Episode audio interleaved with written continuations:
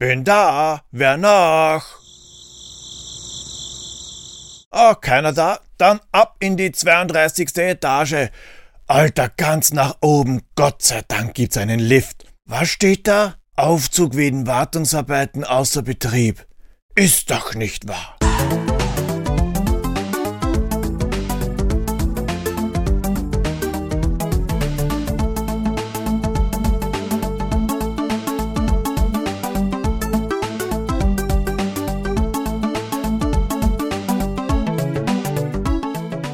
Grüß euch die Madeln, servus die Burm zu Episode 49 von Pixelbeschallung, dem Retro Gaming Podcast. Heute, kurz vor Weihnachten, graben wir uns durch die Asmik-Welt mit dem kleinen rosa LSD-Dinosaurier Boomer in Teke Teke Asmik Kun World beziehungsweise bei uns vertrieben als Boomers Adventure in Asmik World. Boomers Adventure in Esmic World ist ein Puzzler für die Nintendo Game Boy und kam in Japan um Weihnachten 1989 und außerhalb Japans im April 1990 in den Handel. Erschaffen hat das Spiel Esmic, die es heute noch gibt. Die machen zwar keine Spiele mehr, aber die mischen in der japanischen Filmindustrie mit. Boomer bzw. Esmik-kun, wie er ja eigentlich heißt, ist deren Maskottchen. Nichtsdestotrotz hat Esmik eine Reihe von Spielen veröffentlicht, unter anderem die NES-Version von Altered Beast, Shinobi für die PC-Engine und eines der seltensten und teuersten PS1-Spiele, den LSD Dream Emulator. Hinter der pinken, herzigen Dino-Fassade mit entschlossenem Silberblick verbirgt sich ein Krieger, genauer gesagt der letzte Krieger, die einzige Hoffnung, den dunklen Lord Susun zu vernichten. Aber zu dem muss man erst einmal kommen, weil der versteckt sich im letzten Stock seines 32-stöckigen Turms. Die Sau. Und nachdem unser entfernter Verwandter von Barney nicht fliegen kann, darf er nach vollbrachter Existenzauslöschung den Turm auch wieder runterlatschen, wodurch sich insgesamt 64 Level ergeben. Aber erst schauen wir mal in die Zeitung.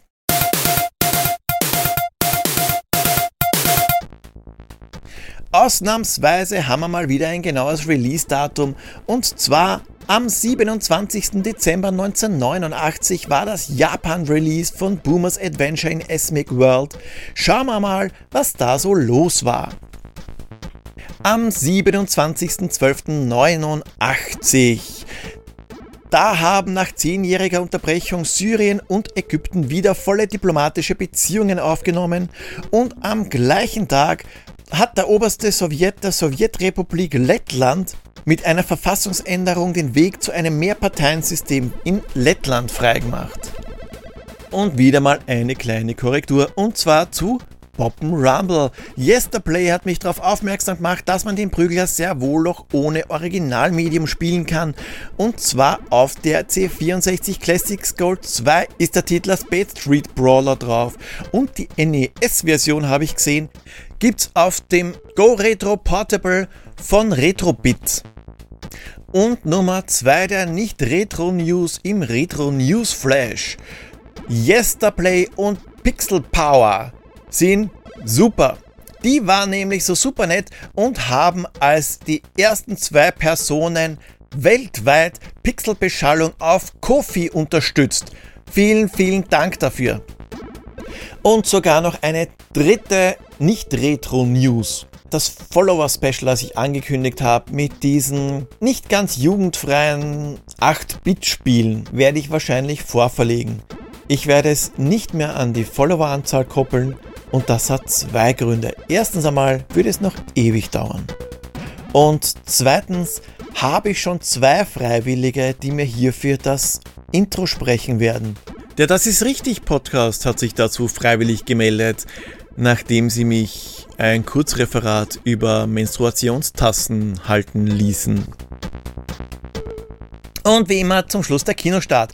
Äh, zwar nichts am 27., aber am 28. Dezember 1989, da kam Curse 2, The Bite ins Kino. Das ist der Nachfolger von Curse. Ein Horrorfilm, der dem Klappentext nach wahrscheinlich was für den Trash-Taucher ist, mit, sagen wir mal, fast Star-Besetzung und zwar spielt Jamie Farr mit. Den könnten unter Umständen ein paar von euch kennen. Und zwar alle, die die Serie Mesh gesehen haben. Das war nämlich der Klinger. Das war der mit der großen Nase. Aber bevor er mich vor Langeweile beißt, ab zum Pixel Royal. Es geht um die Wurst bzw. um die Pokale. Es ist jetzt nicht nur die letzte Pixel Royal Ziehung des Jahres 2020, sondern die letzte Ziehung überhaupt. Ja, ja, ich weiß, als ob 2020 nicht schon schlimm genug gewesen wäre.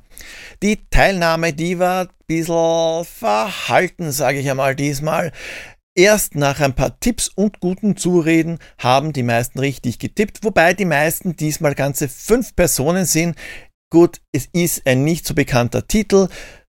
In einer Folge über einen nicht so bekannten Titel, den nicht so viele Leute gesehen haben, weil es ein nicht so bekannter Titel war. Mitgemacht haben Dimitrios als Nummer 1, die zweite war Arki, Yesterplay Nummer 3, Janko ist vierter und Sharkbender die fünfte. Es geht um Platz 2 und Platz 3. Schauen wir mal. Alexa, tu deine Pflicht. Ich bin mir leider nicht sicher. Oh ja, mach es. Alexa, sag mir eine Zufallszahl zwischen 0 und 6. Hier ist eine Zahl zwischen 0 und 6. Es ist 0. Danke. Alexa, sag mir eine Zahl zwischen 1 und 5. Hier ist eine Zahl zwischen 1 und 5. Es ist drei. Es ist drei und die Nummer drei war Yesterplay, der den Punkt eigentlich gar nicht mehr braucht. Aber schauen wir mal, wer als zweiter zogen wird. Alexa, sag mir eine Zahl zwischen 1 und 5. Hier ist eine Zahl zwischen 1 und 5. Es ist. Es ist. Das heißt, es sind sowohl Yesterplay als auch gezogen worden. Somit ist klar, wer den Gustav in Gold, Silber und Bronze bekommt. Ich werde mich mit euch in Verbindung setzen nach der Silvester-Episode wegen der Adresse. Ich weiß, ich müsste sie eigentlich schon haben, weil ihr habt einen Brief von mir bekommen, bla bla bla bla bla. Aber ich räume ab und zu auf. Deswegen habe ich die Adressen nicht mehr. Schauen wir mal, wer schneller ist. Ihr mit Folge hören oder ich mit euch Bescheid geben. Wie ihr vielleicht mitbekommen habt, ich habe gezogen, aber ihr habt keine Ahnung, wer es ist. Das hat einen ganz einfachen Grund. Heute ziehen und zu Silvester krönen wäre ja eigentlich selten dämlich. Wo bleibt da die Spannung? Also wer es wirklich war, das erfahrt ihr am 31. Dezember. Diesmal gibt's keine drei Hinweise an der Zahl und die Maschine, die Ping macht, habe ich in den Keller geräumt. Aber ich erkläre euch einmal, wie das nächstes Jahr funktioniert. Weil da gibt's natürlich auch in jeder Episode ein Rätsel, das gelöst werden will. Ab 2021 gibt es keine Ziehungen mehr, sondern jeder, der das Rätsel löst, bekommt einen Punkt. Ähnlich der Urkunden gibt's beim ersten Mal richtig tippen zusätzlich ein Goodie per Post. Also hat jetzt jeder die Chance zu gewinnen und ist nicht auf das Glück bei der Ziehung angewiesen. Was es am Ende des Jahres 2021 zu gewinnen gibt, das muss ich mir erst überlegen. Die Hinweise, die werden auch nicht mehr über die ganze Episode verteilt sein. Nein, ein mehr oder oder weniger kryptisches Rätsel wird euch treuen Podcast-Junkies in einer eigenen Rubrik gestellt. So, aber jetzt wirklich das letzte Spiel für das Jahr. Boomers Adventure in Esmic World.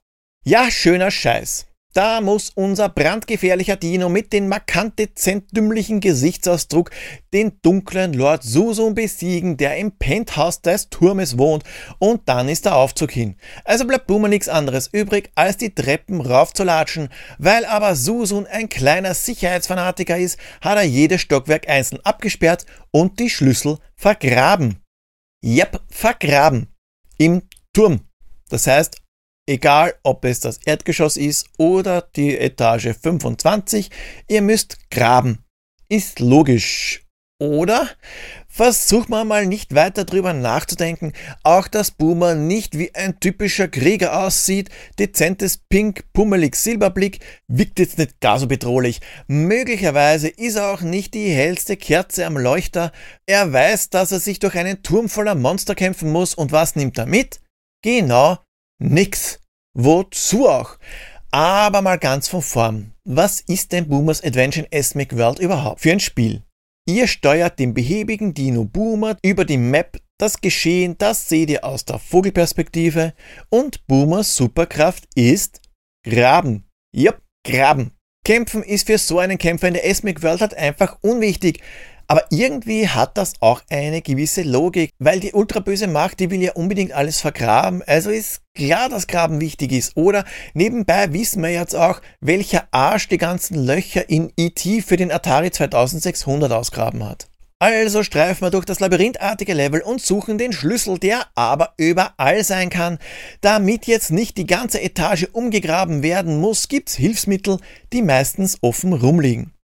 Da haben wir mal den Kompass, der wie der von Captain Jack Sparrow immer in Richtung Schlüssel zeigt, aber nur dreimal verwendet werden kann und den Metalldetektor, der unaufhörlich piepst, wenn der Dino in der Nähe eines Schlüssels ist. Wenn man ein Level schon mal gespielt hat, da tut man sich schon ein bisschen leichter, weil zu Beginn des Levels wird der Schlüssel nicht wahllos verteilt, sondern wartet immer an der gleichen Stelle im jeweiligen Level darauf, ausgegraben zu werden. Egal von wem. Boomer ist nämlich nicht der Einzige, der wie ein Wilder im Dreck schart. Die Minions des dunklen Lords, die machen das Gleiche. Gräbt einer von den unartigen Ungetümen den Schlüssel aus, bleibt euch nichts anderes übrig, als zu warten, bis er den wieder eingrabt, oder ihr müsst ihn ausschalten.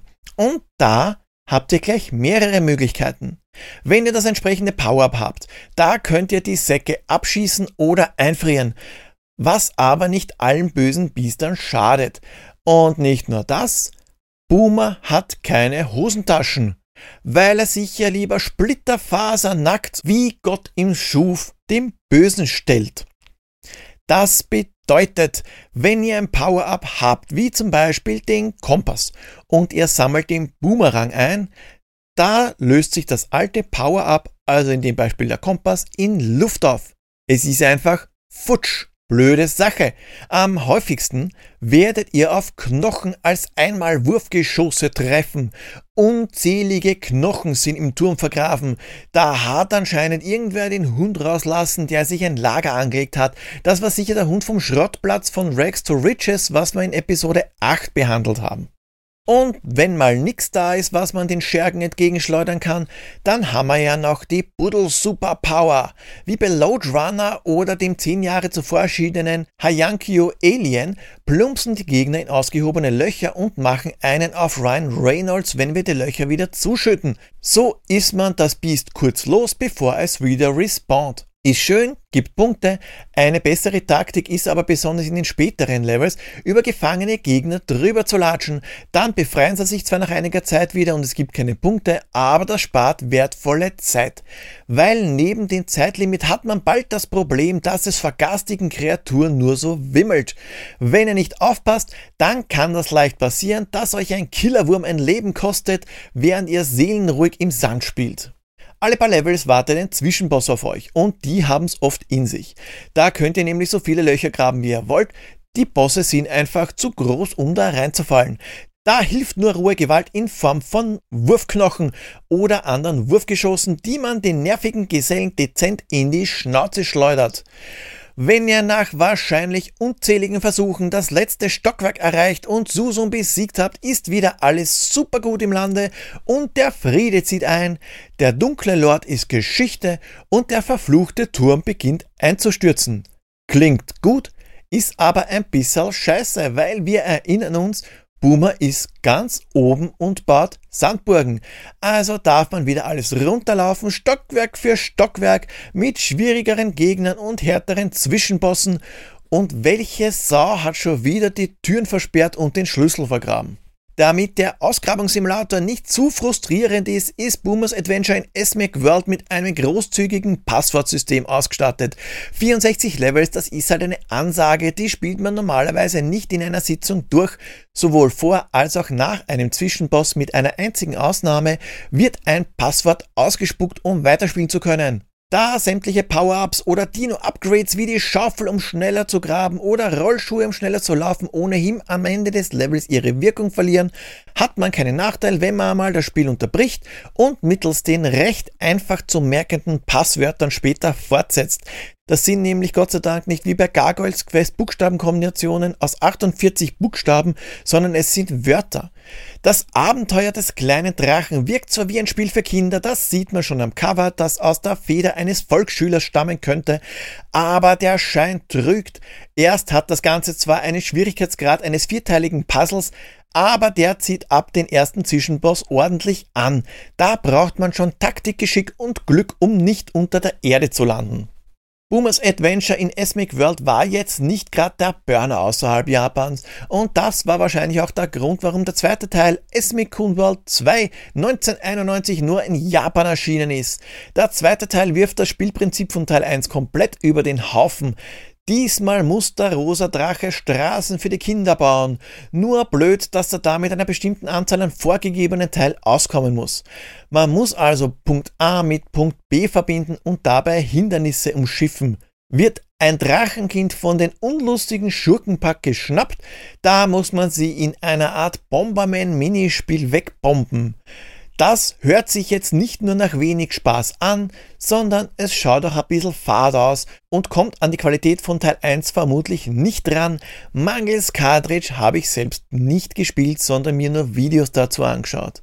Aber nicht nur der Game Boy ist mit dem prähistorischen Pink Power Ranger versorgt worden, auch am NES oder besser gesagt für das Famicom, weil das Spiel, das ist ja nur in Japan verkauft worden, gab es eine Boomer-Variante. Und zwar Esme Coon Land war ein Jump'n'Run, bei dem man die Gegner wegfurzen musste. Wahrscheinlich ist's aber auch nur eine ein bisschen komische, unglückliche Schwanzschlag-Animation, die wie das Freilassen eines Darmwindes ausschaut. Die Bosskämpfe, die waren bei manchen eine Art Timingspiel und bei manchen Bossen Schere, Stein, Papier. Ein gemeiner, super gefährlicher Boss und wir spielen Schere, Stein, Papier gegen ihn. Das war schon bei Alex Kidd Kacke. Naja, Boomers Adventure Esmic World, das ist ja im gleichen Jahr rausgekommen, in dem auch der Game Boy geboren wurde. Es ist also ein früher Game Boy Titel und da darf man sich halt keine Bombengrafik erwarten. Es fehlen zwar dementsprechend Details, aber trotzdem ist die Grafik schön. Der Comic-Stil, ist richtig nett. Und es gibt genügend jüngere Gameboy-Spiele mit beschissenerer Grafik. Die Musik, die ist fröhlich und passt zum Setting. Es ist ganz einfach ein gemütlicher, stressfreier Puzzler und das wird mit der Musikuntermalung unterstrichen. Soundeffekte, die sind zwar ein bisschen rar gesät, aber das liegt ganz einfach daran, dass es nicht gar so viele Sachen gibt, die Sound machen. Gesamt gesehen ist Boomers Adventure in Esmic World ein wirklich nettes Spiel für zwischendurch sofern man mit dem Spielprinzip was anfangen kann. Schön wäre gewesen, wenn die Schlüssel zufällig auf der Karte verteilt wären und auch dass gleich Endgegner Nummer 1 arschschwer ist, zumindest ich habe ewig braucht, könnte den ein oder anderen sauer aufstoßen. Kann man spielen, muss man aber nicht zwingend. Ich muss zugeben, dass ich mich nicht an viel erinnern kann. Ich weiß, ich hab's gespielt, ich habe aber keine Ahnung, wie weit ich kommen bin. Axolotl war das erste Passwort, das weiß ich auch noch, aber das war's schon wieder. Heute war Boomers Adventure eine ziemliche Herausforderung. Die Levels, die werden recht schnell knackig und schon der erste Endgegner hat mich an den Rand der Verzweiflung gebracht. Spaß macht hat das Spiel dank des großzügigen Passwortsystems trotzdem. Ein gutes Klospiel für ausgedehnte Kackpausen, sage ich einmal. Aber zum Schreiben bitte Papier und Bleistift schmiert nicht die Wände voll. Wie bei den meisten Gameboy-Spielen braucht ihr einen Gameboy, einen Gameboy Pocket, Color, Advance oder Super Gameboy mit der Spielekassette des rosa Dinosauriers, um wahllos Löcher in die Esmic World graben zu können. Aber glücklicherweise ist das Spiel recht günstig zu haben. Um 3 bis 5 Euro als loser Cartridge seid ihr dabei. Ich habe meinen zum Beispiel um 3,50 Euro gekauft. Naja, nachdem wir das Rätsel heute auslassen, gibt's logischerweise auch keinen Schlusstipp. Wir hören uns am 31.12. mit dem Silvester-Special hinter den Pixeln und endgültig der Ziehung des Jahres Pixel Royals. Wollt ihr, dass ich mir ein bestimmtes Spiel vornehme, dann lasst es mich wissen und auch wenn ihr eine Idee für ein Intro habt, könnt ihr Pixelbeschallung mitgestalten. Folgt mir auf Twitter at retropixels.at, Instagram at pixelbeschallung oder schaut bei www.pixelbeschallung.at vorbei. Ich wünsche euch schöne Weihnachten, schöne Feiertage, schönen Lockdown, verbringt alles schön ruhig, entspannt euch, habt Spaß, habt euch alle lieb und nicht vergessen, wenn ihr denkt, dass jemand gepupst hat, war es vielleicht nur eine schlechte Schwanzschlag-Animation. Baba!